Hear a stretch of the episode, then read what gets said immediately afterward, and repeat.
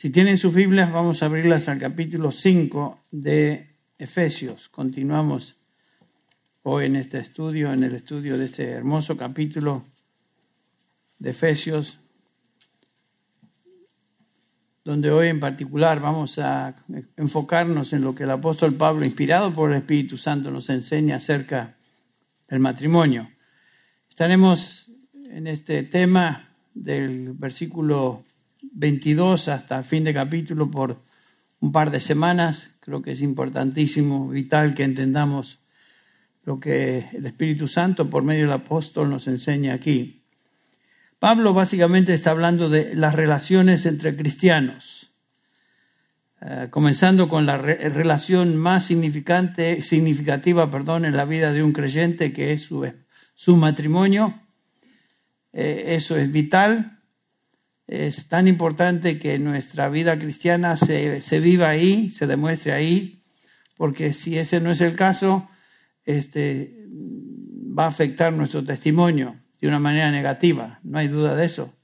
Por eso Pablo en 1 Timoteo capítulo 3, entre los requisitos para ser anciano, pastor, uno de ellos es que sea marido de una sola mujer, y Pablo continúa hablando de las virtudes que acompañan a una persona que ha sido llamado por Dios para servir como pastor, como anciano, como presbítero, palabras intercambiables, en el Nuevo Testamento refiriéndose a la misma persona.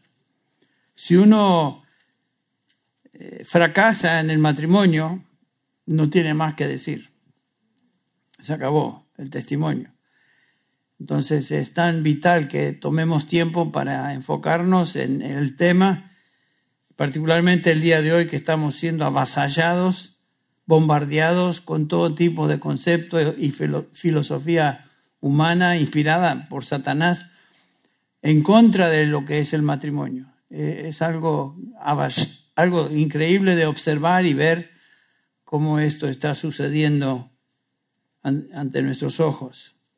Entonces vamos a comenzar dando lectura en el capítulo 5, voy a dar lectura desde el versículo 18 hasta el 24.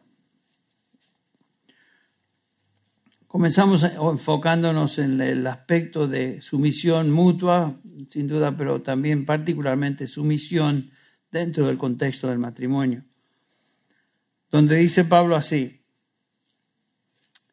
versículo 18, no os embriaguéis con vino, en lo cual hay disolución, sino sed llenos del Espíritu hablando entre vosotros con salmos, himnos y cantos espirituales, cantando y alabando en vuestro corazón al Señor,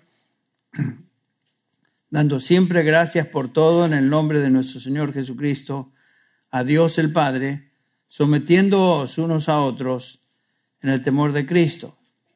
Las mujeres estén sometidas a sus propios maridos como al Señor, porque el marido es la cabeza de la mujer, así como Cristo es la cabeza de la iglesia siendo Él mismo el Salvador del cuerpo. Pero así como la iglesia está sujeta a Cristo, también las mujeres deben estarlo a sus maridos en todo. Ah, Pablo está hablando de la relación que debe existir entre un esposo y una esposa, comenzando con este versículo 22. y como estamos observando en nuestro estudio, para tener una relación significativa, feliz, una relación que realmente sea satisfactoria, debo vivir en el espíritu. Es cuestión de compromiso espiritual. Eh, es cuestión de poder espiritual. Y como dijimos, no estamos hablando de una experiencia mística rara, estamos hablando simplemente de ser obedientes a lo que el Espíritu Santo ha revelado en la palabra de Dios. En la medida que somos obedientes a lo que Dios dice en su palabra, en esa medida estamos andando, estamos siendo llenos del Espíritu Santo. No busquemos experiencias raras. Entonces, eh, de eso nos está hablando el apóstol Pablo. Y obviamente eh, no hay magia, no hay fórmulas, no hay técnicas humanas, es cuestión de obediencia a la dirección del Espíritu que se encuentra expresado en la palabra de Dios. El fundamento de esta, de esta de este argumento es el versículo 18, donde Pablo dice ser llenos del Espíritu. Cuando tocamos el tema de relaciones en familia, tenemos que empezar hablando de asuntos espirituales. Los problemas en la relación matrimonial, en las relaciones entre padres e hijos, los problemas en cualquier relación son problemas espirituales, en esencia. Todo problema en nuestras relaciones con otros comienzan cuando violamos principios o preceptos que Dios ha establecido en su palabra. Son problemas que requieren una solución espiritual, o sea, obediencia a su palabra. Y otra vez, la razón es porque el Espíritu Santo que reside en nosotros es el mismo espíritu que inspiró a los autores bíblicos a escribir la palabra de Dios. Dice Pablo en 2 Timoteo 3, 16, toda escritura es inspirada por Dios. Él literalmente dice exhalada del mismo, del mismo aliento de Dios. Segunda Pedro capítulo 1 versículo 21 nos dice que hombres de Dios hablaron de parte de Dios por parte, por medio, siendo impulsados por el Espíritu de Dios. Entonces, eh, ser llenos del Espíritu es un requisito vital para tener relaciones con otros cristianos que sean de impacto. El último domingo comenzamos a observar Vimos que Pablo establece un principio general en el versículo 21 en términos de sometimiento, dice el versículo 21, sometiéndoos unos a otros en el temor de Cristo. Eh, la sumisión mutua es algo que el Señor espera de nosotros como hijos de Dios. Debemos vivir en sumisión mutua. ¿Qué quiere decir eso? Como dice Pablo en Filipenses capítulo 2, considerando a nuestro hermano más importante que yo, dice el versículo capítulo 2 de Filipenses, nada hagáis por egoísmo o vanagloria, sino que con una actitud humilde cada uno de vosotros considere al otro como más importante que los demás, que él mismo. Es obvio que cuando hablamos de someternos, someternos perdón, unos a otros, estamos hablando de una actitud de humildad. Y de una manera singular, Pablo hace hincapié en este, en este principio, ahora aplicado al matrimonio, comenzando con las mujeres. Hermanas, si usted se siente que voy a hablar mucho de las mujeres hoy, estoy siguiendo el orden del pasaje y Pablo comienza con las mujeres. Así que no se la agarren conmigo, piensen en lo que Pablo está diciendo acá y procedemos. Eh, el domingo que viene también le damos leña a los hermanos. No, no, no es el propósito, ustedes saben lo que digo. Lo dice padre, Pablo, las mujeres estén sometidas a sus propios maridos como al Señor. Perdón, si bien es cierto que Dios estableció un, una actitud de humildad y sometimiento mutuo. Sin embargo, dentro del contexto del matrimonio existe rol, un rol, una posición ah, que el Señor Dios, por diseño original, dio al hombre y dio a la mujer. Vayan conmigo un, un segundo al capítulo 2 de Génesis, donde comienza todo. Cuando hablamos del matrimonio tenemos que hablar del comienzo. Nos encontramos aquí en el jardín del Edén. Todo era perfecto, bello, hermoso, armónico. Dios hizo la creación y nos dice que en el versículo 31 del capítulo 1 que Dios vio todo lo que había hecho y he aquí que era bueno sobremanera. Sin embargo, pasamos al capítulo 2 y el Señor mismo dice que hay algo que no es bueno. Y ahí lo tenemos en el versículo 18. El Señor Dios dijo, no es bueno que el hombre esté solo, le haré ayuda idónea. Ahí está. Dios establece el patrón, el patrón de los roles dentro del, del matrimonio. Establece a Adán como el líder del matrimonio y a Eva como su ayuda idónea. Nada que ver con jerarquías, tiene que ver todo con el diseño original. Esta es la realidad, este, este es el, fundamento del orden de la creación. Dios estableció eso en el matrimonio. Hay un líder y hay una que sigue al líder. La responsabilidad de un hombre en el matrimonio es liderar, ser el líder. Y la mujer, el papel que debe seguir es de ser ayuda idónea. Eh, la responsabilidad del esposo es proteger, abrigar, sustentar, todo lo que implica liderar. Y la responsabilidad de la esposa es venir a su lado como ayuda idónea y someterse a la autoridad de su esposo. Eso es lo que dice la escritura. No es invento de Pablo por diseño original y por orden de la creación, esto es como Dios lo estableció. Hoy en día es difícil hablar de esto porque estamos tan acostumbrados y saturados por ideas totalmente ajenas a la palabra que nos dicen cosas distintas. Estaremos mencionando eso en un instante. Pero este es el patrón de Dios, este es el patrón divino. Si queremos ser felices en nuestras relaciones y no seguimos el patrón de Dios, los resultados son eh, negativos, son maléficos.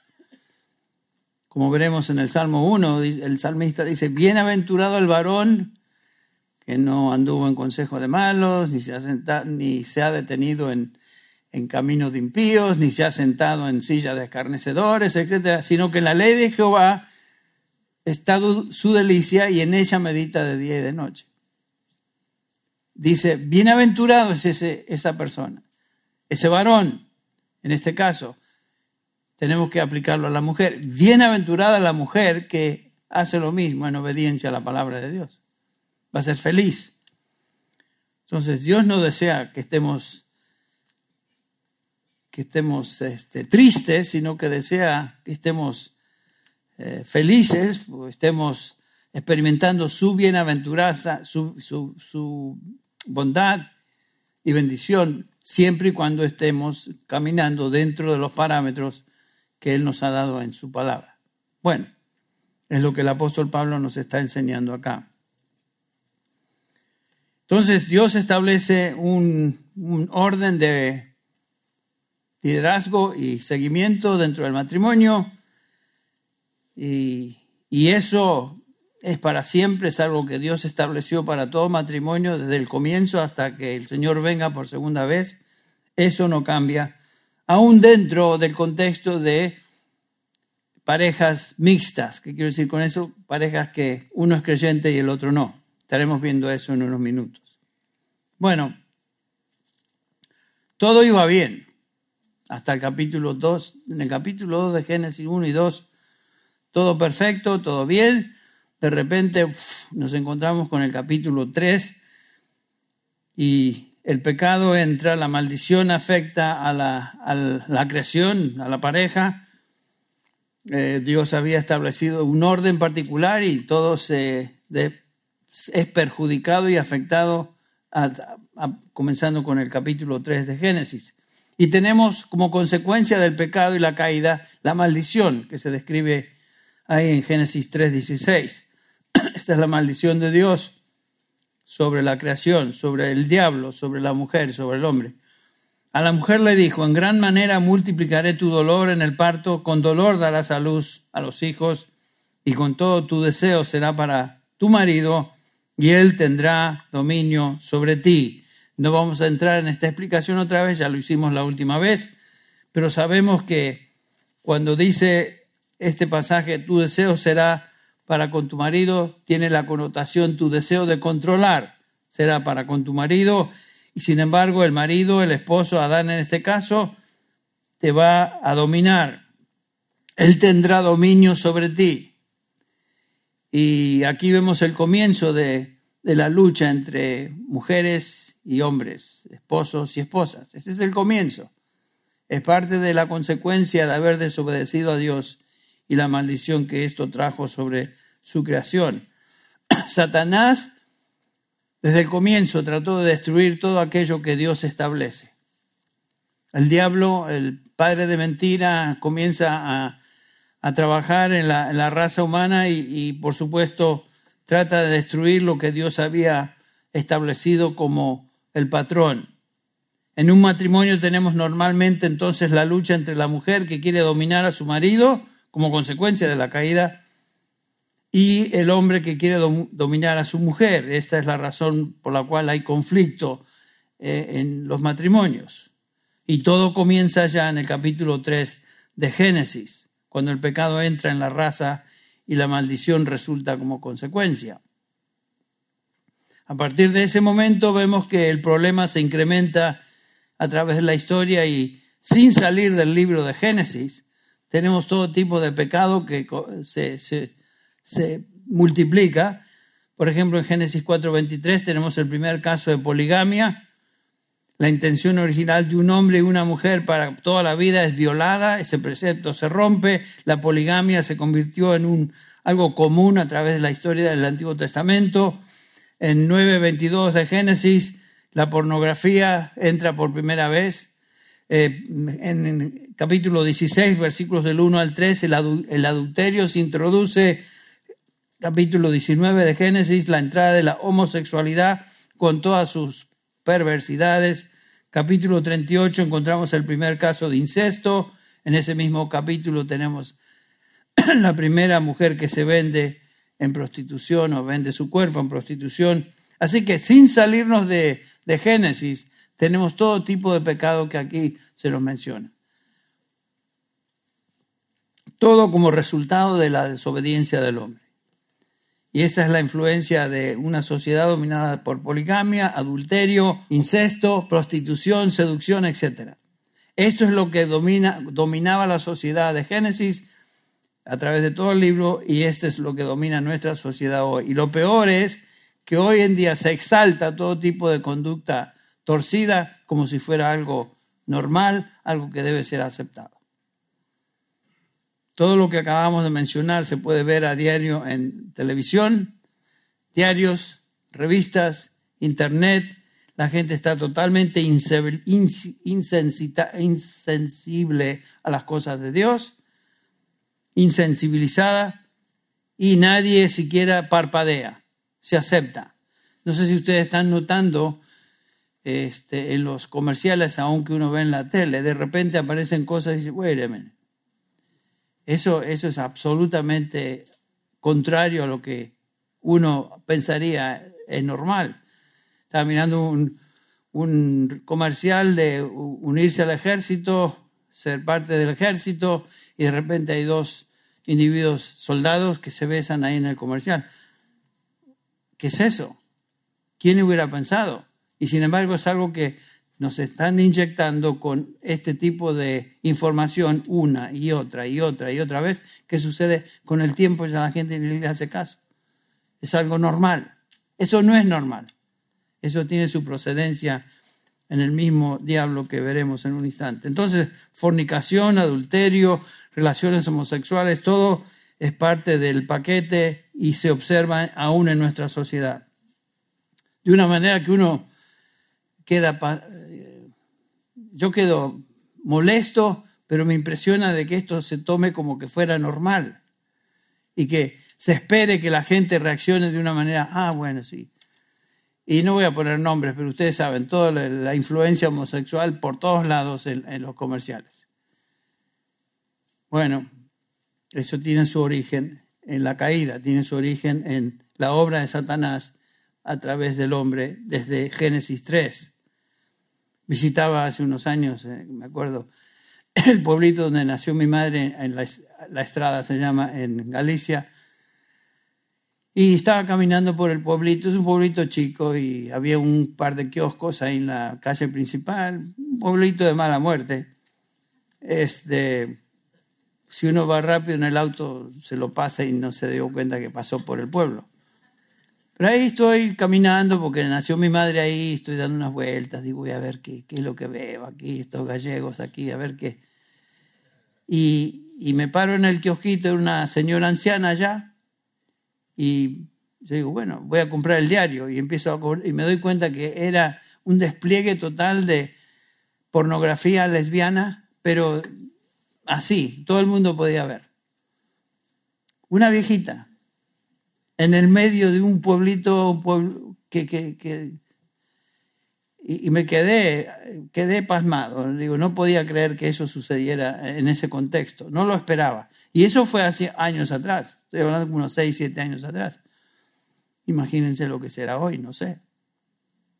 Todo esto para decir que nos encontramos en una guerra espiritual con aquel que es el perverso, el enemigo, el maligno, como se describe en primera de Juan 5, 19, todo el mundo está bajo el control del maligno. Es cierto. Y por supuesto, el resto de los seguidores del maligno, la gente en general, está haciendo exactamente lo que el maligno le llama a hacer. Estamos en guerra espiritual en contra del matrimonio y la familia. Nos encontramos en un conflicto a muerte de supervivencia de la familia que solo se puede pelear con armas espirituales. Y es porque nos encontramos justamente en ese contexto y lucha que pensé que sería muy sabio y prudente que tomemos nuestro tiempo y pasemos a través de este pasaje con mucho cuidado. Para esta mañana, además de lo que continuaremos viendo, quisiera que en este contexto de lucha espiritual pasemos por unos minutos a 2 Corintios 10. 2 Corintios capítulo 10, donde Pablo nos habla acá de la verdadera lucha espiritual y las armas de nuestra lucha espiritual. Segunda de Corintios 10, comenzando con el versículo 3, dice Pablo así, pues aunque andamos en la carne, Pablo está diciendo, aunque andamos en este cuerpo, no necesariamente, no está hablando aquí del pecado, aunque andamos en la carne, en este cuerpo, no luchamos según la carne. Versículo 4. Porque las armas de nuestra contienda o nuestra lucha no son carnales, sino poderosas en Dios, para la destrucción de fortalezas. Subraye eso, por lo menos mentalmente.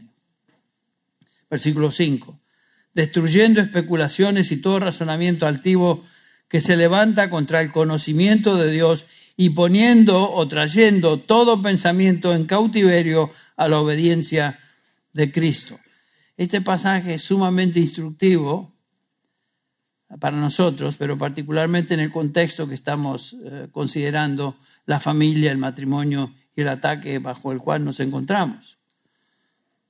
Esto quiere decir, versículo 3, no andamos en la carne, quiere decir que aunque somos humanos, dice Pablo, y tenemos limitaciones, por supuesto, por nuestra naturaleza humana, no peleamos, dice Pablo, esta guerra, esta guerra espiritual con fuerza humana. No podemos luchar contra eh, los espíritus con armas humanas. No podemos pretender involucrarnos en este conflicto con armas carnales, es lo que está diciendo Pablo. Esta guerra no se puede ganar sino con armas sobrenaturales, o sea, versículo 4, dice Pablo, poderosas en Dios la idea es similar a lo que Pablo dice en Efesios 6, comenzando con el versículo 12, porque no tenemos lucha contra carne ni sangre, sino contra, y ahí da una serie de huestes espirituales de maldad en las regiones celestes.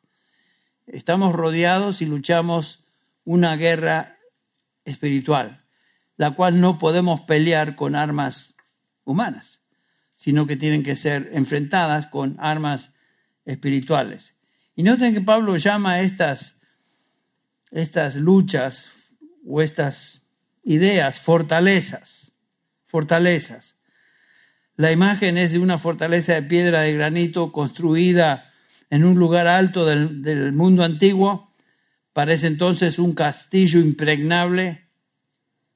Y Pablo nos dice que eso es justamente el lugar donde debemos sitiar y asaltar. Desde el punto de vista humano, Es imposible. Armas humanas no pueden lograr eso porque se necesitan armas sobrenaturales, armas que tengan la fuerza de Dios. ¿Qué son estas fortalezas? Versículo 5. Pablo les llama especulaciones. Noten eso. Logismos, argumentos. Son ideologías, filosofías, sistemas de pensamiento humano que tienen su origen en el mismo diablo que es el padre de mentira. O sea, no estamos luchando simplemente con cosas que se ven. Estamos mucho más que eso lidiando con espíritus. Otra característica de estas fortalezas, Pablo las describe en Romanos 1 y les se refiere, se refiere Pablo a estos individuos que profesan ser sabios, sin embargo son necios. Los que promueven estas ideologías son hombres que profesan ser sabios, pero realmente son necios. En realidad son necios porque, en su propia, aunque en su propia opinión son sabios, porque sus razonamientos se levantan contra el conocimiento de Dios, niegan a Dios, niegan su palabra, niegan su verdad, son necios. ¿Qué dice el Salmo 14.1? Dice el necio, en su corazón no hay Dios. Luchamos contra filosofías, ideologías que niegan a Dios, niegan su palabra. Nuestra batalla entonces no es carnal, es espiritual. En Efesios 6:12, lo mencioné hace un ratito, es lo mismo, porque nuestra lucha no es contra sangre y carne, sino contra principados, contra potestades, contra los poderes de este mundo de tinieblas, contra huestes espirituales de maldad en las regiones celestes. En 2 Corintios 2.11 Pablo le llama a estos artimañas o maquinaciones del diablo. No somos ignorantes, dice Pablo, de sus maquinaciones. Por tanto, el versículo 13 de, de Efesios 6, que estaremos estudiando en el futuro, dice Pablo, tomad toda la armadura de Dios. Claro, son la única armadura que puede contrastar y pelear contra estas ideologías es la armadura de Dios. Y noten qué interesante que la primera pieza de la armadura en el versículo 14 es la siguiente. Ceñidos vuestros lomos con qué? Con la verdad. Claro, si estamos peleando al padre de mentira y, y, los voceros del padre de mentira y los demonios que siguen al padre de mentira, la única manera de pelear esa batalla es con la verdad. ¿Cuál verdad? Por supuesto, Cristo es la verdad, el camino, la verdad y la vida. Pero la verdad que ha sido revelada en su palabra. Lo único que tenemos para pelear en contra de esas ideas, ideologías humanas que se originan en Satanás mismo es la palabra de Dios. Nos encontramos en una batalla espiritual de ideologías que los hombres han inventado bajo la influencia de demonios y pongan atención en todo aquello que se enseña en las escuelas, que enseñan a nuestros chicos. Pongan atención lo que se está enseñando hoy en nombre de teorías, de cosas. los medios de comunicación están saturados de estas ideas, de estas ideologías. Tienen su origen en el mismo diablo. Y no, no, podemos pelear contra eso simplemente diciendo, bueno, tenemos que pelear con la palabra de Dios. Someteos pues a Dios, dice Santiago. Someteos pues a Dios, a su palabra, resistid al diablo y huirá de vosotros. La única manera de pelear al diablo es con la verdad de Dios. No existe otra. En 1 Timoteo 4.1, Pablo le dice a Timoteo, el Espíritu claramente dice que en los últimos tiempos algunos apostatarán de la fe, prestando atención a espíritus engañadores y doctrinas de demonios. Estas ideologías son mentiras diabólicas, no son inofensivas. No estamos buscando equidad social aquí, es la verdad contra la mentira. El diablo, el padre de mentira, está detrás de toda idea, toda filosofía de hombres. Estas ideologías se convierten en fortalezas, dice Pablo, que se encuentran arraigadas en el mundo y en la cultura, inspiradas por el diablo y sus huestes. Por supuesto, tenemos que enfrentar, como lo hacemos con la palabra. Llevando cautivo, dice Pablo, todo pensamiento a la obediencia de Cristo. Eso es corrección de aquello que es falso en armonía con aquel quien es el camino, la verdad y la vida, y por supuesto su palabra revelada. Una de estas fortalezas, ustedes la conocen, es la, el famoso, ya conocido, el, movimiento feminista, con todas sus ah, declaraciones y motivaciones políticas. Es interesante notar cuántas iglesias y cuántas mujeres están siendo influenciadas por, confundidas con el, con el rol de, su rol particular en el hogar como consecuencia de esa influencia, esa filosofía, ese argumento diabólico que es el movimiento feminista. El feminismo radical ha lavado el cerebro de nuestra cultura y, otras teorías han surgido. Ese de CRT, hoy, hace un año o dos atrás, ¿quién habla de CRT? CRT, Critical Race Theory.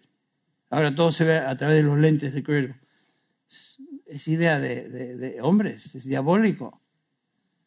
Eso no viene de Dios, no está en las palabras. Eh, el hombre desde la caída ha tenido dificultad aceptando a otros hombres. O sea, el racismo no es algo que surgió este año y, los únicos que cayeron ahí son los blancos. No, no es así.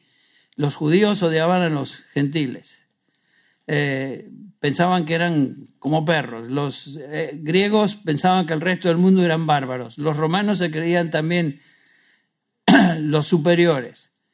Cualquier raza, cualquier grupo étnico se cree mejor que el otro. ¿No es cierto? Y uno no tiene que ser blanco para ser racista. El problema del racismo está en el corazón del hombre. No se encuentra en, en grupos. Ah, esos son racistas, nosotros no. No. Los mexicanos se creen mejor que los de abajo, los guatemaltecos. Los guatemaltecos se creen mejor que los hondureños. Los hondureños se creen, quién sabe. Los argentinos se creen que son la bendición de Dios al mundo. Especialmente después de ganar el campeonato de Copa América. Sí, pero mientras, ustedes me perdonan. Yo voy a decir, se lo agarran con los argentinos. Tengo un chiste, me lo preguntan en privado. Es muy simpático. Ah, el punto es que la, la teoría del racismo no es algo que nació ahora, es algo que viene por consecuencia de la caída y todos de alguna manera son, somos, tenemos ese a menos que el Señor nos cambie, nos transforme. Y ya en Cristo no hay escriba, no hay, no hay, libre, no hay esclavo, no hay mujer, no hay hombre, somos todos uno en Cristo.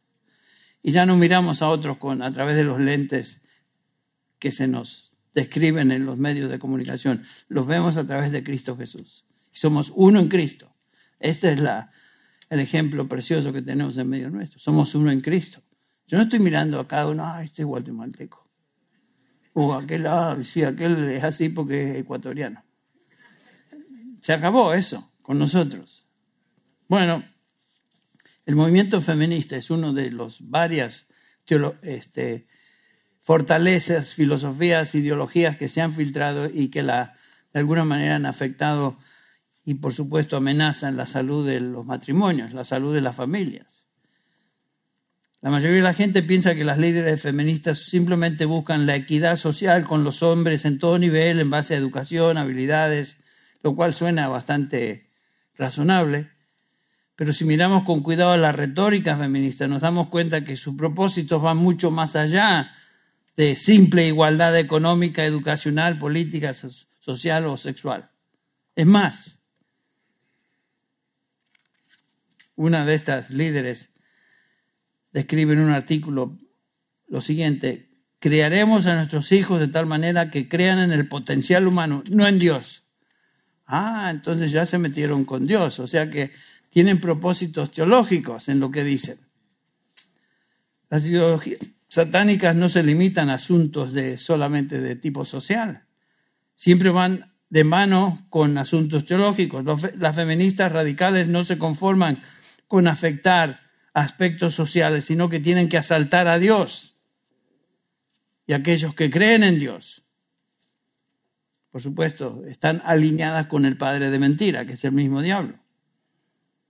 Una de estas declara, el matrimonio constituye la esclavitud de las mujeres. Es claro que el movimiento entonces debe concentrarse en atacar esa institución. La libertad para las mujeres puede ser ganada, no puede ser ganada sin la abolición del matrimonio. Eso es positivamente diabólico. Eso es ponerse junto con el diablo que trató de destruir la familia y el matrimonio desde el principio y estas están simplemente propagando esa ideología de una manera descarada. El final, dicen en, su documento de, de, declaración del feminismo, el final de la institución del matrimonio es una condición necesaria para la liberación de las mujeres. ¿Quién está detrás de eso? El diablo. El diablo quiso hacer eso y continúa tratar, tratando de hacer eso. Esto es lo que la familia y los matrimonios enfrentan hoy. Esta, esta clase de, de ideología, fortaleza levantada contra el conocimiento de Dios. Y debemos aprender a cómo combatir eso. Y es justamente lo que Pablo nos enseña en este pasaje, capítulo 5 de, Efesios, versículos del 22 hasta el fin del capítulo. En este contexto de guerra espiritual, que se opone a Dios y su palabra, tenemos este mandamiento en este pasaje de Pablo a, los Efesios, capítulo 5, versículo 22, otra vez. A la luz de lo que dijimos, preste atención cómo le suena. Las mujeres estén sometidas a sus propios maridos como al Señor. ¡Wow! Eso les da sarampión, les da dolor de estómago y cualquier otra enfermedad que usted pueda pensar a los que son afectados por el feminismo radical. ¿Cómo vamos a retrógradas? Miren estos. Viven en el, en el siglo quién sabe cuál. Estamos en el siglo XXI, hemos avanzado, avanzado. Hemos avanzado en lo perverso, hemos avanzado en promover las filosofías diabólicas del mismo Satanás. No hemos avanzado en conocer mejor y, más la verdad de Dios. Las mujeres estén sometidas a sus propios maridos y después agrega Pablo como al Señor. Como al Señor. Ahí está la autoridad. Acuérdense que lo que tenemos en la Biblia, lo que tenemos en la escritura escrita por el apóstol Pablo, es palabra de Dios. Pablo no se sentó un día a pensar cosas de él. Esto es palabra de Dios. Es su verdad, la verdad de Dios. ¿Y saben qué? ¿Creemos la verdad de Dios o no la creemos? Pero no tratemos de hacerle decir cosas a la Biblia que la Biblia no dice. Estaba hablando con una joven, bueno, relativamente joven, este, que no, yo no creo esas cosas porque eso es... Entonces, ya que se identificaba como cristiana, entonces, pero la Biblia dice esto. Bueno, dice eso, pero en el mundo nuevo en que vivimos, en el mundo contemporáneo, tenemos más información que simplemente la Biblia, como si la Biblia no fuera suficiente. Esta es palabra de Dios, no es palabra de simplemente de hombres que decidieron un día escribir cosas interesantes y edificantes. No, es palabra de Dios. La mujer cristiana casada debe someterse en particular, dice Pablo, a su marido, a su esposo. No a todo hombre, sino específicamente a su esposo. Él pertenece a ella y sin embargo ella se somete a él. Noten cómo Colosenses lo dice, ya lo leímos, Colosenses 3:18. Mujeres, están sujetas a vuestros maridos como conviene en el Señor. Este es un pasaje paralelo que estamos estudiando y en este versículo Pablo agrega la, la frase como conviene al Señor. Otra vez el apóstol Pablo, inspirado por el Espíritu Santo, dice que la sumisión de una esposa a su esposo conviene, es apropiado, es algo que el Señor aprueba, es algo que el Señor bendice. Y noten que esta exhortación no es simplemente una referencia cultural o social o algo que era verdad en algún punto de la historia y ya no lo es. No, cuando Dios habla, Dios habla para cualquier cultura, cualquier momento histórico y para todos los hombres. Esto es palabra de Dios, no es de hombres. Entonces, ¿qué hacemos con todo lo que nos rodea? Son fortalezas, son ideologías con las cuales tenemos que luchar. Y en la, manera que, en la medida que conocemos más y mejor la verdad de Dios, estamos más y más preparados para enfrentarnos a lo que es falso. Ahora, algunas de ustedes estarán pensando, bueno, Henry, si tú supieras con quién estoy casado, casada, si tú conocieras a mi marido y las cosas que él quiere que yo haga. Bueno, en primer lugar, tenemos que establecer este principio bíblico que eh, uno, eh, la, mujer se somete al esposo siempre y cuando no haya una, algo que el esposo le mande a hacer que está prohibido por la escritura. Está prohibido por Dios. Tenemos este principio claramente enseñado ahí cuando Pedro y Juan están frente al concilio ahí de Jerusalén, capítulo 4 de Hechos Versículo 18, cuando los llamaron, les ordenaron a no hablar ni enseñar en el nombre de Jesús. Una prohibición a los apóstoles. Fíjense, el Señor dijo, me seréis testigos en todo el mundo, alrededor del mundo. Y, y los líderes religiosos de Jerusalén dicen, no pueden hablar más de ese nombre. Entonces la respuesta de Pedro fue, Pedro y Juan, vosotros mismos juzgad si es justo delante de Dios obedecer a vosotros que han antes que a Dios. Este es el principio, tiene aplicación a cualquier contexto en el que el creyente se encuentra y que tenga que comprometer su obediencia a lo que Dios manda. En el contexto del matrimonio es lo mismo. Si el esposo manda hacer cosas que son contrarias a la palabra de Dios, entonces la esposa en ese momento puede decir, no, no, eso no, no puedo. Porque claramente Dios dice que es imposible. Eso, va en contra de su voluntad. Fuera de aquello que deshonra a Dios, sin embargo, la esposa está obligada a someterse a su esposo como si fuera al Señor. Este es un principio establecido en Génesis 2.18 en el orden de la creación. No es algo que se inventó Pablo en el año 2000, mejor dicho, antes, al principio de la era cristiana. No, la mujer cristiana debe reconocer esto y en un espíritu de humildad colocarse bajo el liderazgo de su esposo. Ah, pero Henry, pero mi esposo no es creyente. Tú sabes lo que es vivir con un pagano. Uno que no cree en Cristo. Yo soy cristiana. Y este no, no cree en nada. ¿Qué vas a hacer con tal situación? ¿Cómo voy a obedecer a un pagano? Fíjense lo que dice 1 Pedro 3, 1. Asimismo, vosotras mujeres, estad sujetas a vuestros maridos, de modo que si algunos de ellos son desobedientes a la palabra, o sea, no son cristianos, puedan ser ganados sin palabra alguna por la conducta de sus mujeres. O sea, no te puedes salir. El, principio establecido en Génesis 2 es que una mujer se somete al liderazgo de su esposo, sea cristiana o no sea, sea cristiano o no sea cristiano. Este es un mandamiento a todo creyente. Todos tenemos que someternos a las autoridades que Dios ha puesto sobre nosotros. Por eso Pedro dice, a sí mismo, ¿a qué se refiere? Capítulo 2, versículo 13 de esa misma epístola, Pedro dice, someteos por causa del Señor a toda institución humana, ya sea al rey como autoridad, a los gobernadores como enviados por él para castigar a los malhechores y alabar a los que hacen el bien. Este es un mandamiento a todo cristiano. someterse a todo gobierno, sea bueno sea o mediocre o malo. Cuando Pedro escribe esta epístola estaban bajo el, gobierno del imperio. César era el gobernante. Sin embargo, en ese contexto, Pedro dice, ustedes se tienen que someter a las autoridades, sean buenas o sean malas. ¿Por qué? Versículo 15, porque esta es la voluntad de Dios, que haciendo el bien hagáis enmudecer la ignorancia de hombres insensatos.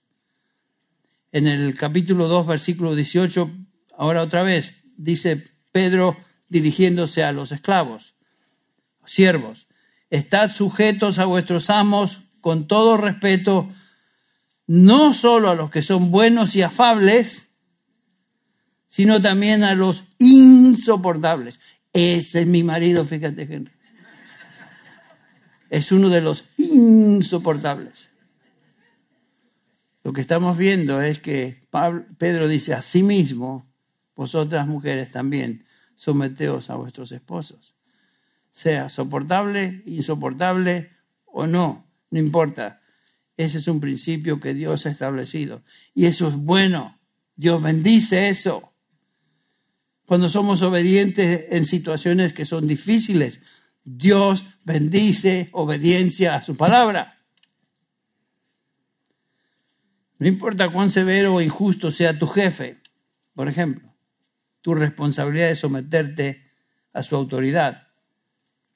1 Pedro 2.19. Dice Pablo, Pedro, perdón, aquellos que son jefes en el trabajo, sean buenos o malos. Versículo 19, oh, el versículo 18, perdón, siervos están sujetos a vuestros amos. Entonces el versículo 19, porque esto haya gracia si por causa de la conciencia ante Dios alguno sobrelleva penalidades sufriendo injustamente. Pero cuando hacéis lo bueno, si cuando hacéis lo bueno sufrís y lo soportáis con paciencia, otra vez noten, eso haya gracia ante Dios. ¿Quieres tener el favor de Dios en tu vida? Sé obediente a lo que Él dice. Aún en situaciones donde aparentemente sea difícil, la ilustración más impactante es la sumisión voluntaria de Cristo, de lo cual habla también Pedro acá en 1 Pedro 2.21, porque para este propósito fuisteis también llamados, pues también Cristo sufrió por vosotros, dejándoos, dejándoos ejemplo para que sigáis en sus pisadas. Y ahora Pedro pone el ejemplo de nuestro Señor Jesucristo, que fue maltratado por aquellos que estaban sobre él y sin embargo Dice, no cometió pecado, ni engaño alguno se halló en su boca. Cuando le ultrajaron, no respondía ultrajando. Cuando padecía, no amenazaba, sino que se encomendaba a aquel que juzga con justicia. Él mismo llevó nuestros pecados en su cuerpo sobre la cruz, a fin de que muramos al pecado y vivamos a la justicia, porque por sus heridas fuisteis sanadas. En otras palabras, Cristo, Dios hecho carne, se hizo uno con nosotros y por nosotros murió en la cruz para pagar por nuestros pecados. Él sufrió el castigo y el maltrato sin merecerlo y nos dice Pedro, Él nos dejó ejemplo que lo sigamos. Y en ese contexto del capítulo 2, ahora regresa al capítulo 3, versículo 1, asimismo vosotras, ven la conexión, asimismo vosotras, mujeres, estad sujetas a vuestros maridos de modo que si alguno de ellos son desobedientes, o sea, que no conocen a Dios, puedan ser ganados sin palabra alguna por la conducta de sus mujeres. De la misma manera, dice Pedro, sujetaos a vuestros esposos.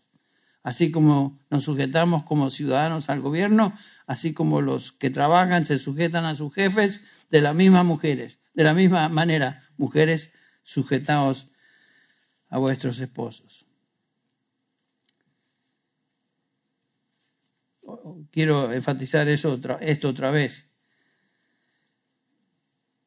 Ser sumisa a tu esposo y lo que él te manda hacer, si es algo que él te dice que hagas, pero está en contra de la voluntad de Dios, ese es el único momento cuando puedes decir no, esto no voy a hacer. Y mostrarle por qué.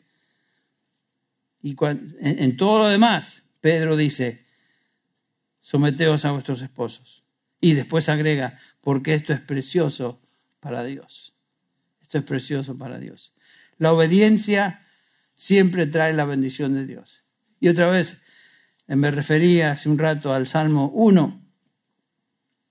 No es popular hoy decir casadas están sujetas a vuestros esposos, a vuestros propios maridos. Más es va, más allá de lo que la, sociedad tolera. En algunos casos, en la mayoría de los casos, esta, este, esta exhortación causa una actitud de hostilidad por parte de aquellos que odian a Dios y odian la palabra de Dios. Pero sin embargo, y exaltan el feminismo, sin embargo, Dios dice, mujeres, someteos a vuestros maridos en todo. ¿Quieres ser feliz? ¿Quieres gozar la bendición del Señor? Esposa, esposo, matrimonio. Otra vez les recuerdo lo que el salmista dice en el Salmo 1. Cuán bienaventurado, cuán feliz es el hombre o la mujer que no anda en consejo de impíos, filosofías, cosas raras, ni se detiene en el camino de pecadores, ni se sienta en la silla de escarnecedores, sino que en la ley del Señor está su delicia y en ella medita de día y de noche. Todo lo que haga va a prosperar. Buscamos la felicidad, bueno, no es la meta de nuestra vida ser felices, pero Dios quiere bendecirnos. Si queremos ser bienaventurados, que quiere decir bendecido por Dios, tenemos que ser obedientes a lo que Él declara en su palabra. Y ninguno de lo que, ninguna de las cosas que estamos viendo acá, ninguno de, de estas exhortaciones son opcionales para el cristiano. Recuérdense que Pablo está escribiendo a creyentes, a los santos en Éfeso. No se escribe a nosotros. ¿Queremos ser felices? Yo quiero ser feliz. Tenemos que obedecer lo que Dios dice en su palabra. Tenemos que obedecer lo que Él claramente nos enseña. La felicidad en el matrimonio, la felicidad se encuentra en la obediencia a la verdad que Dios ha revelado en su palabra. Tal vez tengo unos minutitos decir lo siguiente. Algunos de ustedes tal vez estarán pensando, bueno, Henry, a vos te es fácil hablar así porque tu esposa eh, se somete, tu esposa es tranquila, tu esposa no, no grita, tu esposa, como dice Pedro ahí, en, es una manera mansa de hablar como es, que dice Pedro. Lo tenía por aquí, hermanos. Pedro todavía existe en mi Biblia. Lo que pasa es que se me, se me traspapeló. Dice que el adorno de vuestras esposas, el adorno de la mujer cristiana sea incorruptible, un espíritu tierno y sereno, lo cual es precioso delante de Dios. Ustedes la ven a Bárbara, es tierna y serena. Es verdad. Eh, nunca fue rebelde, nunca fue una de estas feministas locas, no, nada de eso. Pero ¿saben qué? Ustedes se acuerdan y conocen la historia de que no la voy a contar, la historia del famoso este, Sloppy Joe. Cuando comenzamos como matrimonio, nos dimos cuenta que no éramos exactamente lo que Dios quería que fuéramos. Y en cuanto más nos conocíamos, nos damos cuenta, uh, nos falta mucho para crecer. Gracias a Dios que la obra que Él comienza en nosotros de santificación, Él la continúa perfeccionando hasta el día de Jesucristo. Ni Bárbara ni yo somos lo que éramos. Hemos crecido, hemos madurado en el Señor y Bárbara, gracias a Dios, ha demostrado a través del tiempo y de los años que el Señor está trabajando de una manera singular en ella. Pero tuvimos que crecer, tuvimos que crecer. Y gracias a Dios por la obra que está haciendo en ella, la obra que el Señor hizo en mí, y hoy en día estamos aquí. Y ustedes ven lo que ven. Francamente, lo que ven en Bárbara y lo que ven en mí es lo que ven, porque no hay no hay agenda escondida aquí, no hay otra cosa. Entonces, todo esto para animarles, animarnos a todos que eh, no somos lo que éramos, todavía no somos lo que seremos, pero estamos en progreso. El Señor está perfeccionando la obra de santificación en cada uno de nosotros. Y el Señor desea de nuestros matrimonios que seamos un matrimonio ejemplar, particularmente en el contexto social, cultural en el cual vivimos hoy. Queremos que nuestras familias dentro de nuestra congregación sean familias que conocen la palabra, crecen en la palabra, obedecen la palabra y juntos como comunidad cristiana que somos en nuestra en la iglesia seamos de impacto y bendición a aquellos que nos rodean. Esa es mi meta, ese es mi deseo, es mi anhelo, es mi, mi oración. Y que el Señor nos conceda entonces ser obedientes a su palabra. Vamos a terminar con una palabra de oración y permitir que Mani nos cierre con un himno de alabanza. Padre, te damos gracias por esta mañana una vez más, por el, el privilegio de abrir tu palabra y meditar en ella. Gracias por esta realidad que hemos considerado que tú estás trabajando en nosotros como individuos y estás trabajando en nosotros como matrimonios. Gracias, Padre, por eso. Gracias porque tus principios son eternos, tus preceptos son los mismos, ayer, hoy y hasta que el Señor venga. Ayúdanos a ser conscientes de esta realidad y vivir, Señor, en obediencia a lo que tú has revelado en tu escritura. Ayúdanos, Señor. Danos la gracia para ser obedientes y vivir de esa manera. Te damos gracias por nuestros matrimonios, por nuestras familias y pedimos, Señor, que continúes esa obra de santificación en cada uno de nosotros. Eh, invocamos y pedimos y rogamos esta, esta petición, Padre, en el nombre del Señor Jesús, lo cual es tu voluntad. Lo pedimos en su nombre, agradecidos por la respuesta que tú estás dando y vas a dar. En el nombre de Jesús. Amén.